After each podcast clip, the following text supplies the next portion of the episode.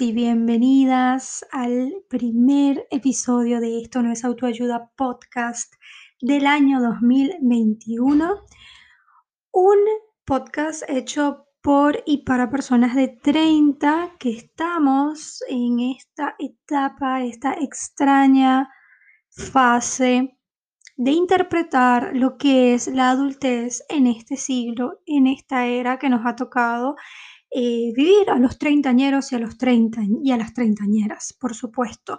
Eh, todos los que nos congregamos acá estamos eh, divididos ante múltiples incertidumbres y por supuesto ante múltiples, múltiples crisis emocionales. Estoy un poco distraída con también los múltiples ruidos que estuve tratando de que no aparecieran en este programa pero que no puedo controlar. Así que espero sepan disculpar, eh, como siempre, los atropellos con los que empezamos en esto no es autoayuda podcast y que estén ya listos y preparados para drenar todas esas incertidumbres, para drenar todas esas inquietudes también propias del el inicio de un año nuevo en estos próximos 30 minutos de terapia. Mi nombre es eh, María Karina de Gouveia. Recuerden que pueden interactuar conmigo como es costumbre en mis redes sociales, arroba María K de Gouveia en Instagram. Como siempre, en el box de la description les dejo mi usuario y también a través de una red social que para mí, como les digo, siempre ha sido una sorpresa, pero que ha sido una ventana y un canal de comunicación directo con ustedes, que es mi LinkedIn. Si ustedes quieren saber qué cosas estoy allí publicando, no solamente sobre el área de marketing, sobre el área digital, sino también sobre lo que tiene que ver con esto no es autoayuda podcast y todos los proyectos que llevo a cabo en simultáneo. También pueden chequear mi LinkedIn buscando mi nombre, María Karina de Gouveia, o chequeando en el box de la description, donde también les voy a dejar mi usuario de LinkedIn. Así podemos conectar allí, revisar proyectos juntos, revisar ofertas laborales también, ¿por qué no? Pero sobre todo contenidos de interés para todas las personas que están en este momento entrando en esto de eh, la expansión profesional, que están empezando quizás el año y quieren tener, eh, iniciar búsquedas laborales, tener, digamos, a la mano opciones. Bueno, allí en LinkedIn también estamos compartiendo esos contenidos eh, todo el tiempo. Y sobre todo porque empezando el año, parte de esto de ser treintañeros y treintañeras y tener millones de incertidumbres y estar pasando por nuestras diferentes etapas de nuestra crisis existencial de esta década, eh, también está el tema de nuestro desenvolvimiento como personas, como profesionales, así que es un chance para todos ustedes para chequear desde ahora, desde enero del 2021, lo que quieren hacer para este nuevo año y perfilar nuevos proyectos y nuevas em, propuestas, ¿no? No solamente laborales, sino también personales. Así que, una vez más, los invito a entrar en contacto conmigo, a dejarme sus inquietudes, comentarios, sugerencias también. Algunos temas que quieran que tratemos eh, a futuro. Estamos empezando el año, arrancando una nueva grilla de contenidos en esto no es autoayuda podcast y estoy obviamente abierta a que puedan enviarme cualquier sugerencia y cualquier tema que ustedes quieran tratar. Hoy vamos a hablar de Básicamente va a ser nuestra, nuestro programa de bienvenida al año 2021. Es nuestro primer año, es nuestro primer programa en este año, nuestra primera terapia del 2021 como tal. Así que hoy vamos a estar charlando un poco de cómo fue el cierre del año 2020. Igual este tema va a continuar por algunos episodios más y sobre todo les voy a hablar de lo nuevo que se viene en esta segunda temporada de Esto no es autoayuda podcast, temporada que estamos por supuesto inaugurando en el día de hoy. Así que les voy a dejar nada más y nada menos que con nuestra acostumbrada orquesta. Les voy a dar el pase a nuestros músicos nuestros músicos incógnitos que en cada episodio nos hacen pues la transición y arrancamos directamente entonces a hablar de lo que es el 2021, los 20 de los 2000, porque si algo me, cae, me digamos, de alguna manera me cayó la ficha fue que entendí que estábamos definitivamente entrando a una década muy importante, que son los 20 de los 2000. El 2020 fue como, bueno, una entrada muy brusca, si se quiere, como una antesala bastante, bastante difícil, pero creo que ahora tenemos mucha más conciencia de lo que es estar ya en una nueva década que son los 20. Los 20 de los 2000 obviamente difieren mucho de los 20 de el siglo pasado, eh, pero creo que es interesante evaluar un poco cómo nos estamos preparando y qué cosas vienen también con esta nueva década. Así que hoy hablaremos sobre los 20 de los 2000, sobre esta década que ahora sí arrancó como tal y que se va a perfilar y a definir como su personalidad y su propia fisionomía a lo largo también de este 2021 y en adelante. Así que los dejo con nuestra acostumbrada orquesta y arrancamos así el episodio número 29, segunda temporada de Esto no es autoayuda podcast.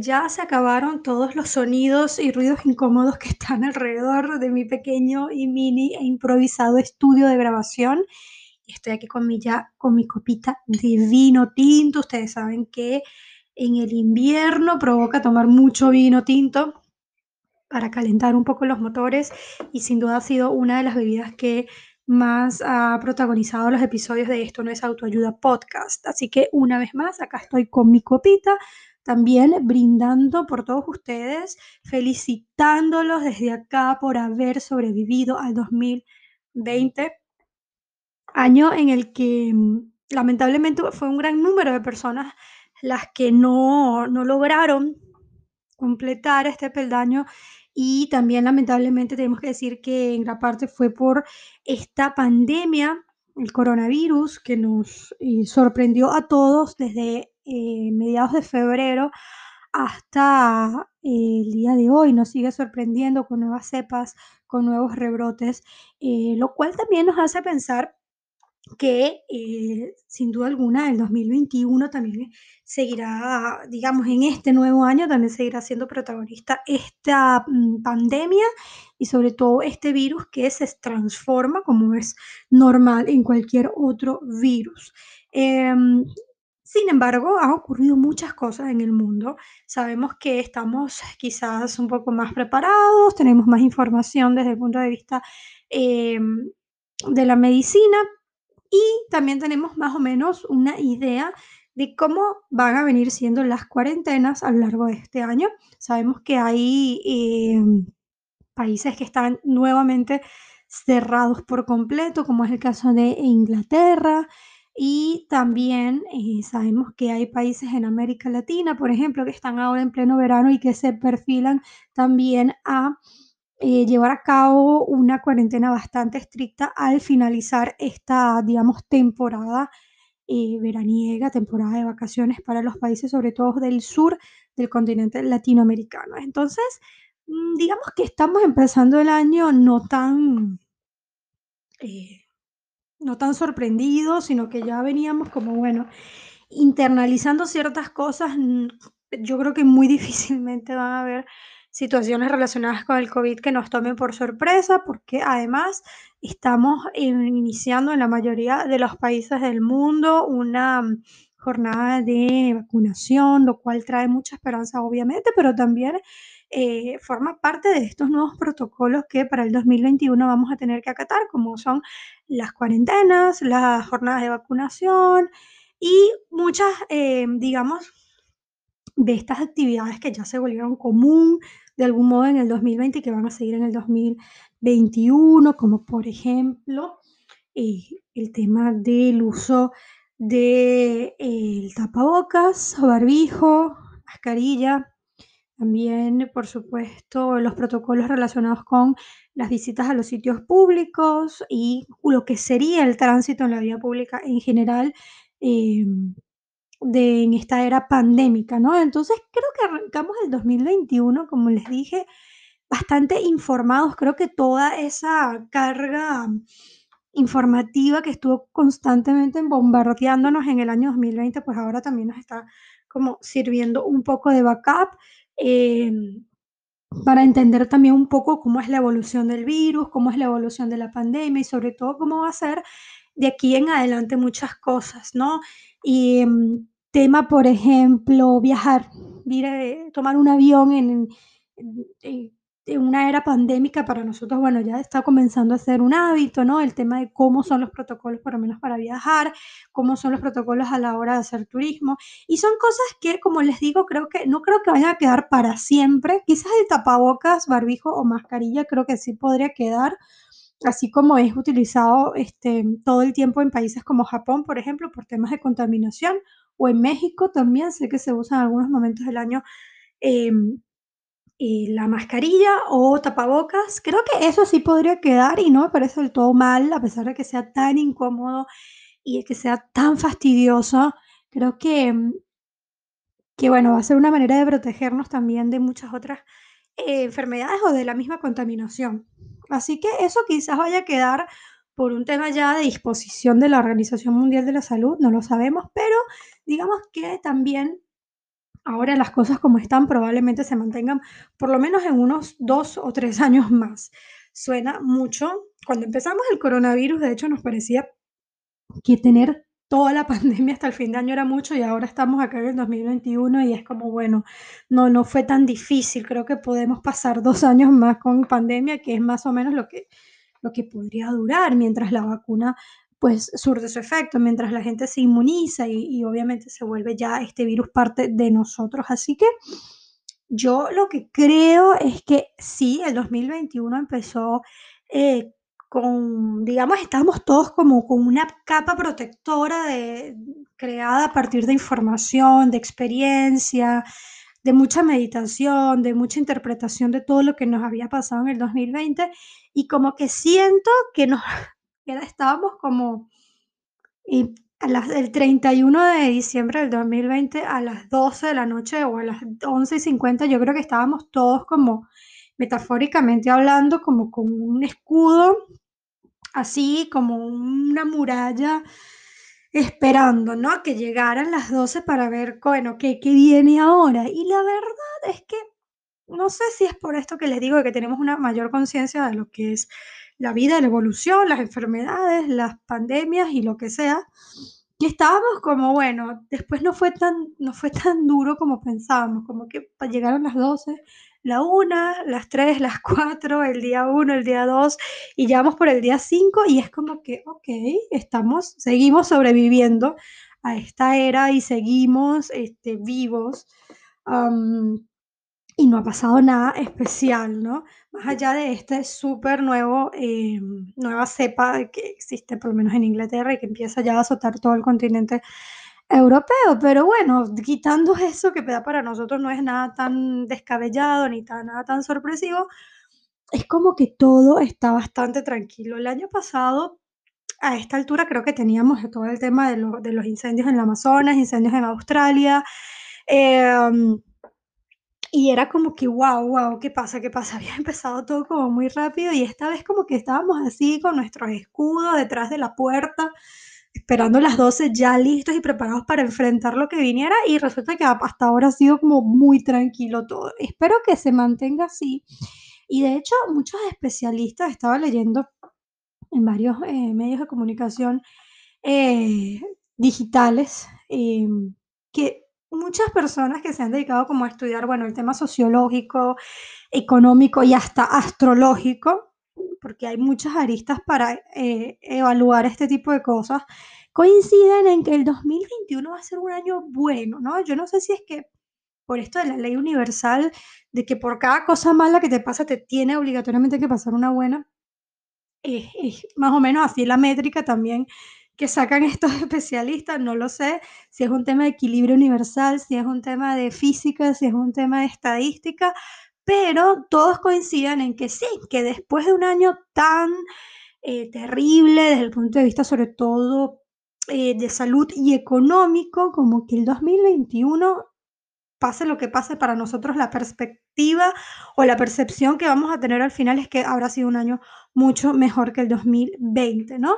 Y, y yo también coincido un poco en eso, no solamente por, como les decía anteriormente, porque estamos más preparados, tenemos más información, eh, estamos como más reactivos y atentos a todo lo que sucede, sino también porque siento que es... Eh, un poco lo que pasa después de las guerras, ¿no? O sea, después de una guerra, eh, claro, la última gran guerra fue en los años 40, o sea, ya tiene bastante tiempo, ¿no? Como para quizás hacer una asociación o sacar una, una métrica basada en esos hechos, pero yo creo que en este caso el coronavirus se asemejó mucho a, una, a lo que sería una guerra mundial o lo que fueron las guerras mundiales en, en el siglo pasado, porque hay, hay una, o sea, te afecta en todos los sentidos y afecta todos los aspectos de la sociedad, no solamente eh, los aspectos económicos eh, de los países, no solamente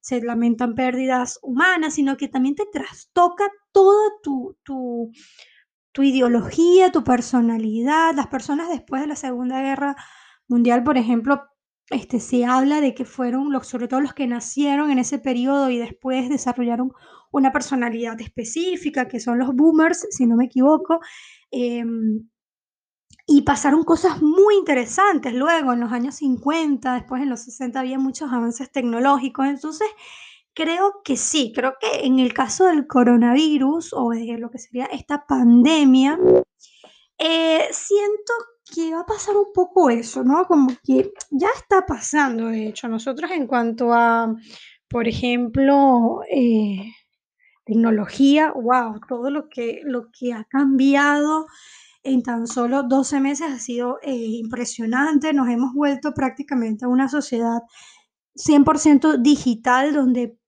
casi todas las actividades, eh, desde trabajo hasta eh, diligencias varias hasta la educación, ha, pasado al mundo online, ¿no? Y eso creo que fue el primer gran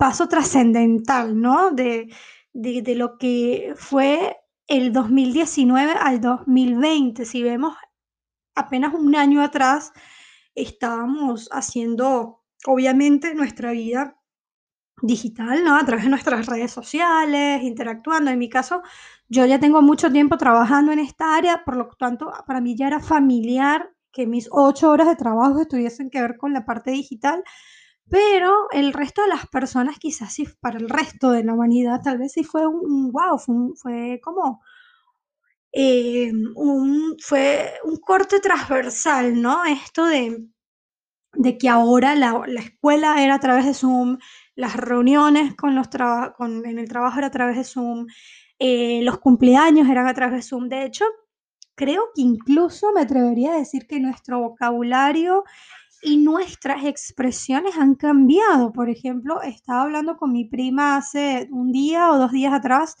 y me decía, estábamos hablando como de unos amigos que están en otro país, en Uruguay específicamente, mi prima vive en Chile, y ella me decía tipo, bueno, lo que pasa es que, claro, nos tomamos un vino, estos chicos y nosotros, y bueno, como que ahí más o menos conversamos y estuvo bien, o sea, la pasamos bien. Y yo decía, claro, ahora no hace falta explicarlo, ¿no? O si yo tengo, si, si, si yo les digo que tengo un amigo, por ejemplo, en Nueva York, y les digo, nos tomamos un vino hace dos días atrás y conversamos, quizás es eso, ustedes automáticamente van a asumir que es por Zoom, porque es como nos estamos reuniendo desde que empezó la pandemia y es lo más normal ahora. Em, pero ¿qué pasaba hace un año, no? En enero del 5 de enero del 2019, ¿no? Que si yo te decía, me tomé un vino con mi amigo en Nueva York, era como, ¿what? Fuiste a Nueva York, eh, porque a pesar de que, de que hemos emigrado, muchos de, en mis oyentes, sobre todo porque son venezolanos, lo entienden perfectamente, más allá de que para el inmigrante es normal el tema de las redes sociales como un medio canal este, para cortar la distancia. No era normal antes tomarse un vino, o sea, hablábamos, o sea, por WhatsApp o por Zoom. Hablábamos por WhatsApp, no sé qué, pero siempre teníamos el plan de coincidir físicamente en algún lugar del mundo en una, en una fecha, ¿no? En cambio ahora creo que es automático, o sea, obviamente sigue habiendo la necesidad de vernos en físico y decir, ay, quiero ir a, a viajar, ir a verte, pero no, ahora es como que bueno, pero mientras eso ocurre, mientras los aeropuertos se activan, mientras la pandemia se acaba, bueno, para nosotros ya lo más normal y lo más común es hacer un Zoom y tomarnos un vino juntos mientras hablamos. Y eso me parece que sin duda fue el tema que, la, la parte de nosotros que más trascendentalmente cambió y para siempre, ¿no? Em, de hecho, lo hablábamos en uno de los episodios de, durante la cuarentena, que Zoom es una de las empresas como, con más eh, ganancias durante el 2020 y una de las más eh, exitosas, donde se han vendido sus acciones por no sé cuántos miles de dólares o millones de dólares. Y, y bueno, y era como que sí, es que sí, todo lo que es la plataformas de videollamadas, Skype, Zoom, Google Meet, em, etcétera, etcétera, son las nuevas herramientas de socialización que tenemos hoy por hoy para celebrar. Eh, por ejemplo, tengo amigos que se casaron durante el mes de diciembre y, y todas las invitaciones eran para asistir a la boda a través de un live de Instagram, por ejemplo, o de YouTube. Y, y es como que sí, es normal, ya es normal. Hace más o menos como unos siete, no, no tanto, como unos cinco años atrás, recuerdo que un amigo se casó por Periscope porque estaba en Nueva York y yo estaba en Caracas en ese momento y recuerdo que para mí era como la cosa más supersónica que podía haber en el mundo, ¿no? Era como, wow, estoy asistiendo a una boda a través de Periscope. Y hoy por hoy es natural, o sea, es como les digo, incluso a nivel lingüístico o semántico, yo ni siquiera tengo que explicarles, ¿no? Que estuve en la boda de una persona que estaba en la China, por ejemplo, y ustedes automáticamente van a entender que es que estuve a través de un live, que estuve a través de una plataforma, que interactué, hablé, eh, bailé, canté a través de la pantalla. A mí realmente me sigue pareciendo bastante aterrador el hecho de que esto vaya a ser un común denominador o que se vaya a quedar para siempre, que es lo que honestamente creo que va a suceder, pero también, eh, por ejemplo, pienso mucho en los artistas, ¿no? En los artistas que a partir de estas herramientas comenzaron a hacer sus shows de stand-up o conciertos. Después también había todo este tema del, cine, del autocine, de los conciertos también a los que la gente iba en su auto y disfrutaba del concierto desde el auto. Pero em, digo, bueno, es una herramienta que si bien nos, eh, nos terminó como de individualizar, de encerrar, de aislar y de isolar, este, creo que también otras personas, otras personas representó un beneficio. Y creo que al final de cuentas, esta gran dualidad o esta paradoja fue la constante del 2020. Todo lo que giraba alrededor de la pandemia, todo lo que giraba alrededor del 2020 era algo que nos había transformado mucho y que nos había cambiado mucho y que nos estaba de algún modo perjudicando, y, pero que al mismo tiempo era algo que nos estaba ayudando un montón y que le estaba sirviendo a mucha gente para reinventar su servicio, para ganar mucha más plata, este, yo creo que sí hay un, sí una debacle bastante importante a nivel económico, pero también les puedo asegurar que hay gente que ganó toda la plata que no ganó en su vida, la ganó en el 2020, ¿no? O sea, es como les digo, esto es algo que marcó el 2020 y que siento que también va a marcar el resto de los 20, de los 2000, el resto de esta década. Yo creo que estamos ante una década en la cual solo las personas que sepan sacarle provecho a todas estas herramientas, a todo el mundo digital, a, a la misma pandemia o a todos los cambios tan drásticos que están viniendo, creo que también van a ser los que quizás van a poder marcar una pauta, ¿no?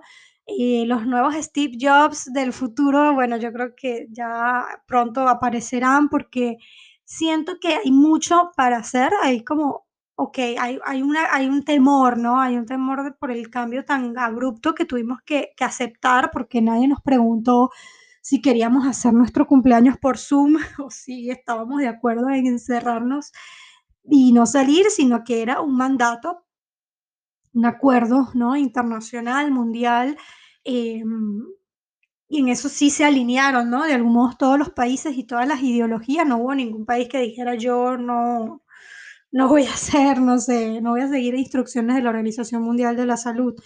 Um, entonces, claro, estamos todos, estuvimos todos sometidos a un, obviamente a decisiones nada democráticas, pero que era lo, bueno, lo que había que hacer, ¿no? De algún modo, no, no podían estar equivocados absolutamente todos los presidentes de todos los países del mundo. Entonces, eso me hace pensar que, que el, el, eh, la capacidad que tengamos de, de, no quedarnos solo en la privación de nuestra libertad, en los cambios tan radicales y en cómo nuestra vida se, se trastornó y, y, cambió constantemente, quizás allí es donde va a haber una salida bastante, eh, no solamente lucrativa, porque la verdad es que yo no estudié economía y no estoy acá para decirles cómo hacer del 2021 el año el año para que sus finanzas realmente salgan, ¿no? Eh, a flote o qué sé yo, no estoy aquí para darles todas las, las recomendaciones de cómo invertir su dinero en la bolsa para el año 2021, pero creo que también, eh, pero sí estoy como, como muy pendiente de, de, cómo transformar todo esto, quizás como, como, cómo decodificar todo esto que viene pasando y seguir manteniéndonos también como, eh, sobrevivir emocionalmente, que eso es algo de lo que vamos a hablar sobre todo en el próximo episodio, que va a estar de invitada Oriana Zorrilla de nuevo. Eh, vamos a estar hablando como un panorama de cómo fue nuestro 2020-2021 y sobre todo vamos a hablar de eso, ¿no? De cómo fue para nosotras con casos eh, muy personales y, y, haciendo un recuento de todo lo que era, sobre todo nuestras notas de WhatsApp a lo largo del 2020, de cómo sobrevivimos emocionalmente, que fue el reto mayor también, ¿no? Creo yo, para todos en el año pasado. Pero este año 2021, como les digo, creo que ahora sí es el momento de entender que estamos en una nueva década. Yo cuando, eh, el año pasado, cuando todavía era 2019, o bueno, el antepasado, en diciembre del 2019, yo recuerdo que todo el mundo decía, este año va a ser fuerte, va a ser un año potente, es un año energéticamente duro. Claro, no nos imaginábamos, ¿no? Ningún este, astrólogo no logró decir que iba a pasar, pero sí, sí había muchas señales de que iba a ser un, un año bastante duro. Y después como que dije, sí, pero es que, claro, nunca pensamos que iba a ser una pandemia, pero yo decía, pero ya sabíamos que iba a ser eh, candente, ¿no? Que iba a ser potente este 2020. Y creo que era eso, era marcar una pauta de que se acabaron los, los, los, los años 10, ¿ok? Se acabaron, ahora es los 20. Eh, y para los 30 probablemente vamos a tener también otro batacazo y vamos a tener que surfear muchas más olas eh, sociales, económicas y, y, como les decía, emocionales sobre todo.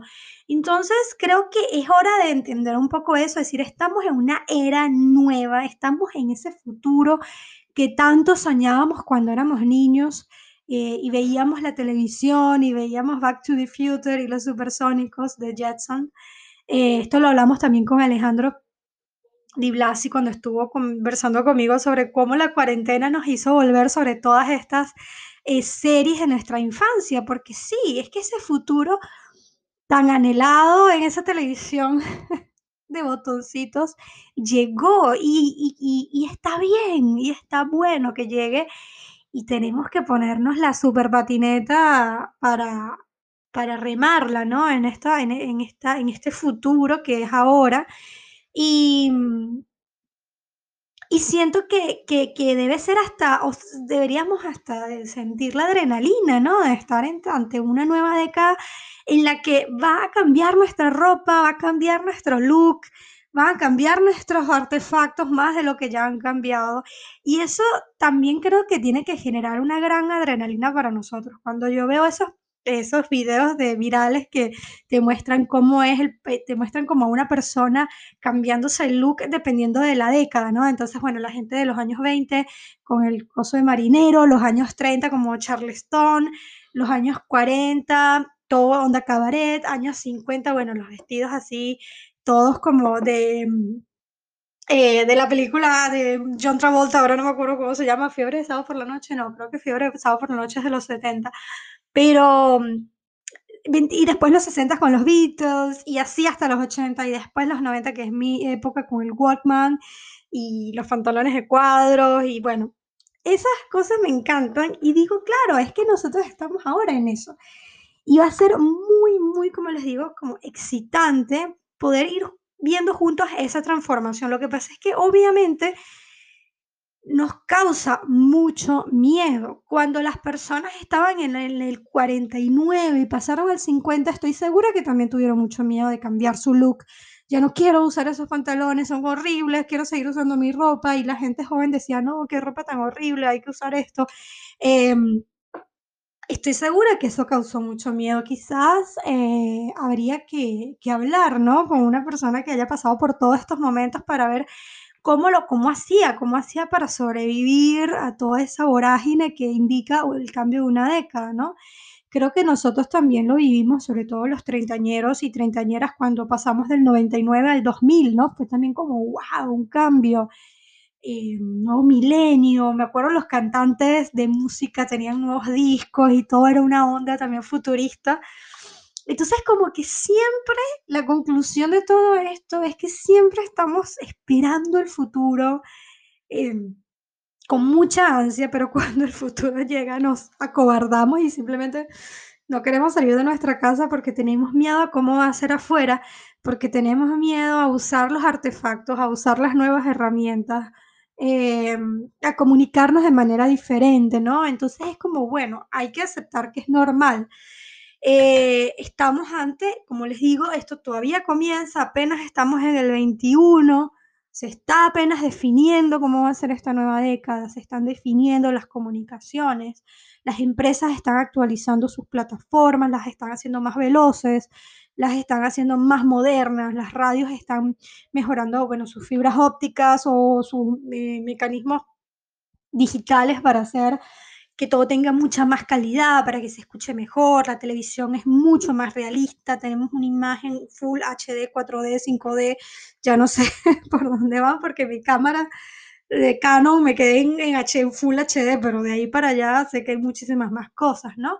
Entonces como que sí, estamos en un futuro, estamos en una nueva década, estamos en los 20 de los 2000 y nos tenemos que adaptar, nos tenemos que eh, superar, o sea, esto de las mascarillas, esto ha salido en millones de películas futuristas, ¿me entienden?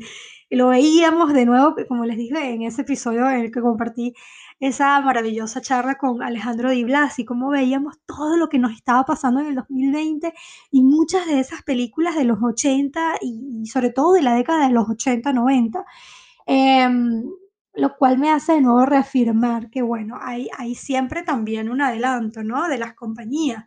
Eh, yo siento que las compañías, las grandes empresas, bueno, al final los que manejan este mundo, ellos están adelantados por lo menos 10 años, ¿no? Entonces también pensar que todo esto que nos está pasando no es algo que le va a tomar por sorpresa tampoco a todo el mundo, a todos los presidentes o a todas las organizaciones mundiales, porque como les digo, son organizaciones que trabajan por lo menos con 10 años de, de adelanto, programando actividades, programando nuevas tecnologías, programando eh, nuevas eh, plataformas, ¿no?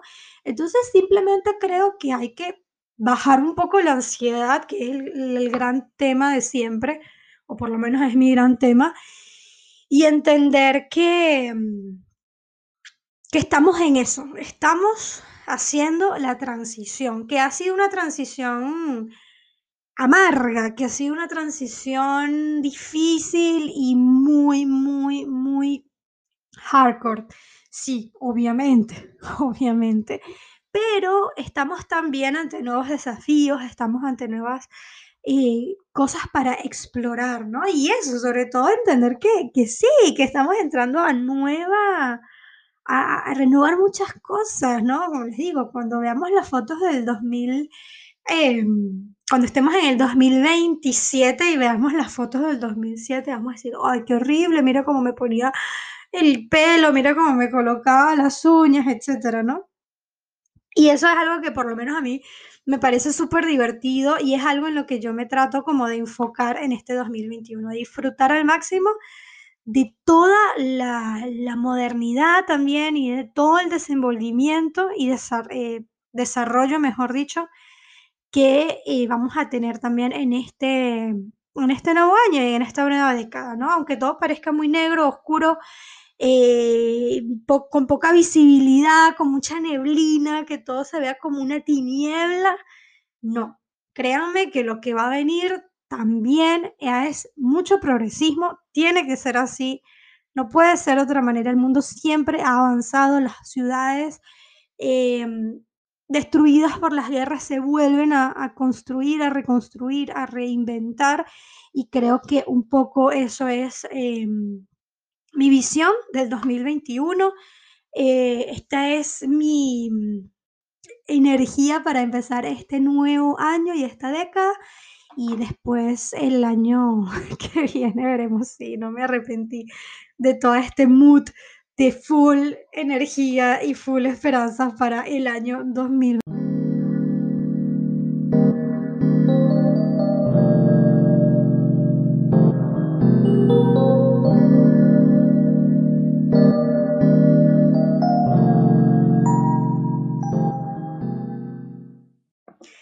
Así que por ahora lo que nos queda es esperar, proyectar, planificar cosas, desarrollar nuevos proyectos, como les dije, emprender nuevas búsquedas laborales si es lo que de verdad quieren o búsquedas de crecimiento personal, profesional, académico, porque la verdad es que ahora en enero es el mejor momento para hacerlo, es el mejor momento para invertir en todo esto, no solamente invertir económicamente, sino emocionalmente en, en fijar estas cosas que queremos para este nuevo año.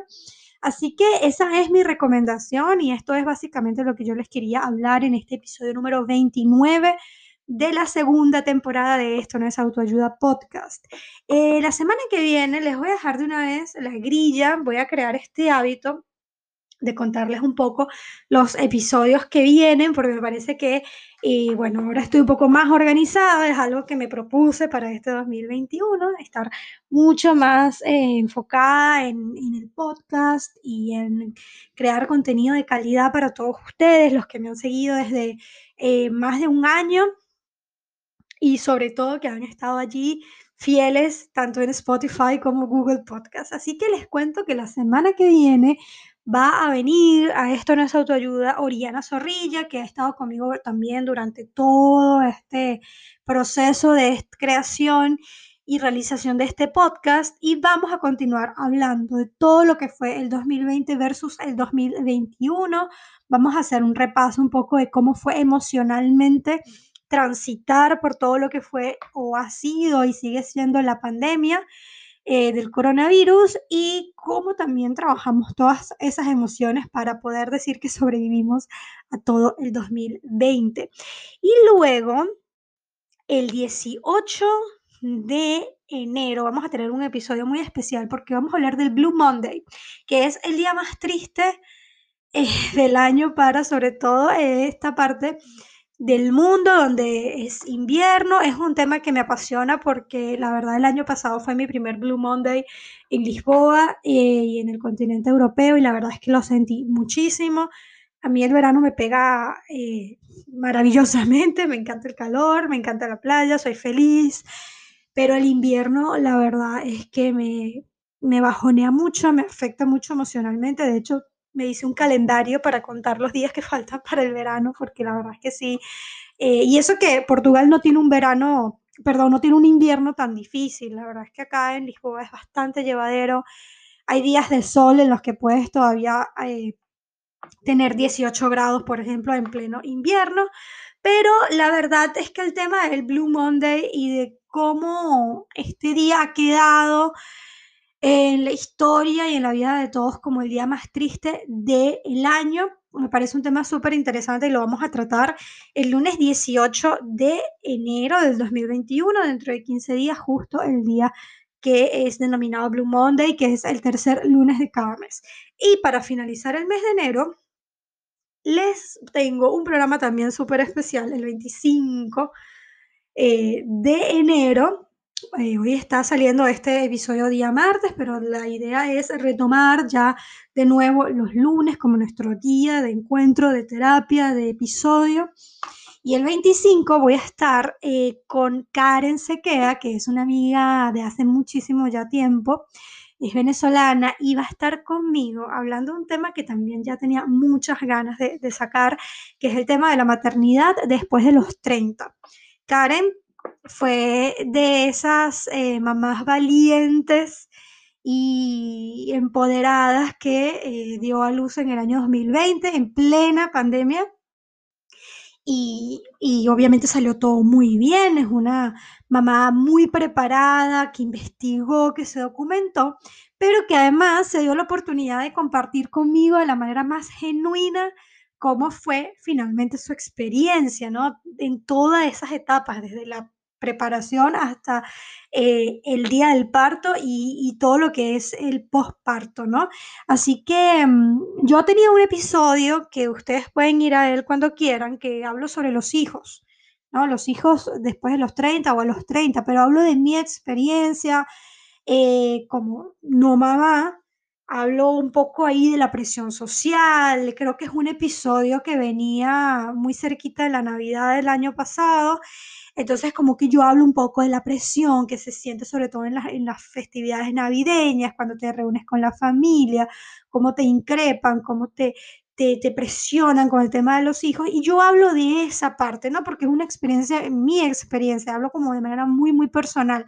Pero quería, obviamente, poder hablar con una mamá eh, de mi edad que estuviese pasando por ese momento y que nos pudiera documentar de algún modo todo lo que es ser una mamá a los 30 y en este momento específico de la historia del mundo. Sobre todo también porque tengo muchísimos amigos que han sido padres en los últimos años y, y también tenía como esa deuda de incluir a mis treintañeros y treintañeras papás y mamás que obviamente también es un tema muy, muy importante y muy interesante para nosotros en que estamos en esta fase, ¿no? De la vida. Eh, ya después en otro podcast, dentro de muchos años, espero, toco madera, eh, hablaremos de las abuelas y de los abuelos. Hablaremos de cómo es la vida con los nietos, ojalá.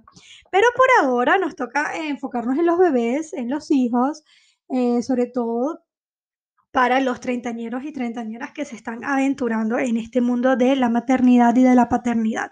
Y con eso vamos a terminar el mes de enero, así que les tengo esta pequeña grilla de programación, espero que les guste, que se motiven a venir acá cada lunes, cada semana a compartir conmigo esta terapia que he llamado Esto no es autoayuda.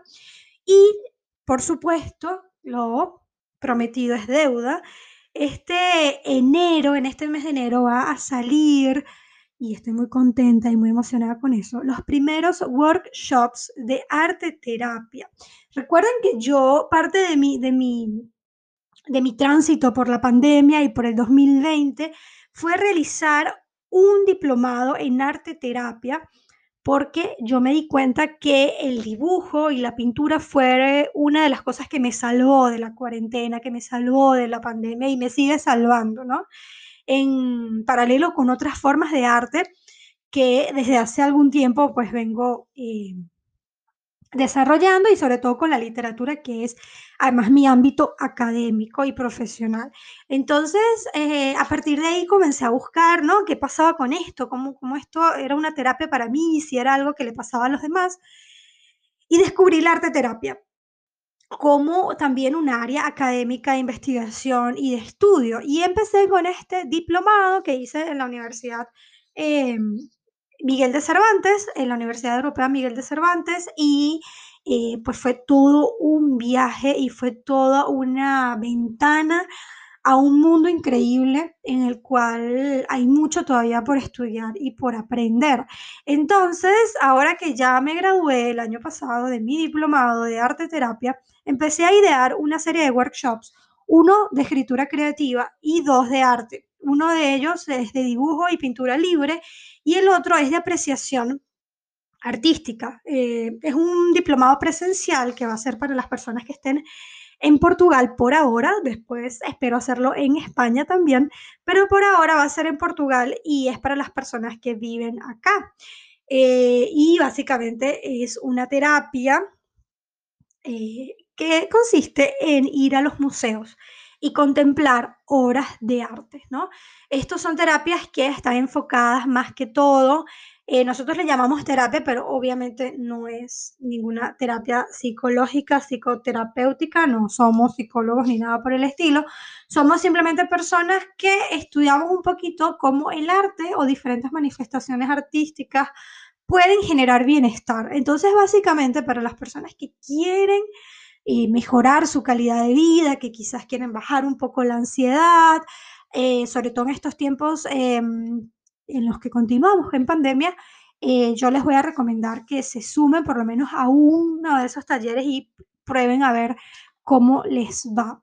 Em, y en los que estén en Portugal, que quieran asistir a los eh, talleres de apreciación artística presenciales, obviamente con todas las medidas de higiene que amerita el caso, pues vamos a estar visitando museos y obviamente en la medida en que estos establecimientos pues vayan abriendo sus puertas y vayan siendo obviamente cada vez más los horarios em, eh, que tengamos nosotros disponibles, porque recordemos que en Lisboa tenemos también confinamiento obligatorio todos los fines de semana. Así que ese taller, digamos, está bajo observación, pero no quería tampoco dejar de compartirles la idea. Y por ahora, tanto el taller o el workshop de escritura creativa como el de dibujo y pintura libre van a ser vía online, ¿ok? Se van a poder inscribir desde cualquier parte del mundo con la información que les voy a dejar en mi Instagram, mariaca de Gouveia, arroba mariaca de Gouveia en Instagram y también les voy a dejar la información en LinkedIn. Eh, a través del link que les voy a dejar allí, ustedes van a poder hacer su inscripción. Es totalmente gratuito. Es un regalo que estamos haciendo desde Esto No es Autoayuda Podcast para ustedes, para que en este 2021 generemos más bienestar, mejor calidad de vida, nos sintamos mucho, mucho em, más aliviados de la realidad, del día a día y de lo complejo que vienen siendo las cosas desde eh, los últimos 12 meses aproximadamente. Em, y la idea principal es crear una comunidad de personas que estemos allí trabajando alrededor del arte terapia como una eh, rutina de, eh, que genera bienestar. Así que son gratuitos de nuevo, van a empezar ahora en enero. Yo les voy a enviar la primera fecha una vez que se inscriban. Y también va a ser muy interesante porque van a estar con nosotros algunos invitados que también van a ser invitados al podcast, eh, que van a estar eh, realizando pues pequeñas em, intervenciones relacionadas con el taller. Vamos a, tener una invitada, por ejemplo, que nos va a, a dar como un taller de cartas donde vamos a poder aprender o quizás experimentar lo que tiene que ver con la escritura de una carta, con el género epistolar. Vamos a tener también este, personas que nos van a, a crear actividades y rutinas relacionadas con la pintura, con el reciclaje, con el reciclaje de papel, por ejemplo y también con la gastronomía, que ahí vamos a ver cómo lo metemos al final en estos talleres. Creo que va a tener que ser un taller em, especial, como un, bonus track. Ustedes saben que también vengo experimentando mucho con la gastronomía, la gastronomía como un arte eh, terapéutico también. Y bueno, todo eso que yo les venía contando desde el 2020 Estoy ahora armándolo y dándole forma y está listo ya para presentárselos, así que espero que les guste mucho el resultado, espero verlos en esos talleres. Em, son talleres libres, ustedes van a, son salones, mejor dicho, Ustedes van a poder entrar los días que quieran, no, tiene, no es progresivo, no hay evaluación, no hay un calendario, simplemente ustedes saben que van a tener allí ese cuarto para ustedes todos los lunes y, todos los martes y jueves, perdón, y ustedes van a poder simplemente entrar cuando quieran desestresarse, relajarse o simplemente como bajar dos cambios al día a día. Así que creo que es toda la super información que les tenía. Estaba muy emocionada y ansiosa por contarles, pero bueno, obviamente tenía que esperar a que estuviese todo bien armado y todo pensado. Y, pero ha llegado el momento de empezar con los workshops de arte terapia y no puedo estar más contenta de compartirlo con ustedes. Así que nos vamos a ver en el siguiente episodio, que va a ser el lunes que viene, el lunes 5 de, perdón, el lunes 4 de, de enero, nos vamos a ver acá de vuelta en Spotify y Google Podcast con el episodio especial con Oriana Zorrilla. Y obviamente nos vamos a estar viendo en la semana en las redes sociales, en mi Instagram, arroba mariacá de Gouveia, y en mi LinkedIn, para empezar a conversar sobre los workshops de arte terapia. Les voy a dejar toda la información. Igualmente toda la info va a estar acá en el box de la description de este episodio y del podcast.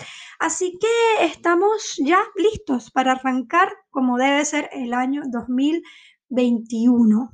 2021, año de muchos cambios, de más cambios y más cambios y más cambios, y donde tenemos que tener más cordura y más terapia grupal. Así que los espero el próximo lunes en Esto no es autoayuda podcast, un podcast hecho por y para personas de 30.